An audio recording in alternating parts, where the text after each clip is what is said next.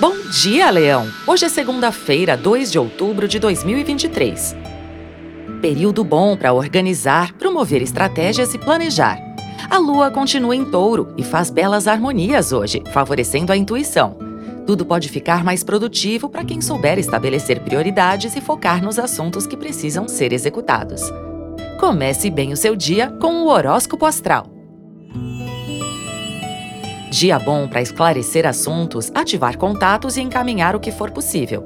Tudo que possa promover a restauração de forças, a cura e a regeneração também ganha destaque.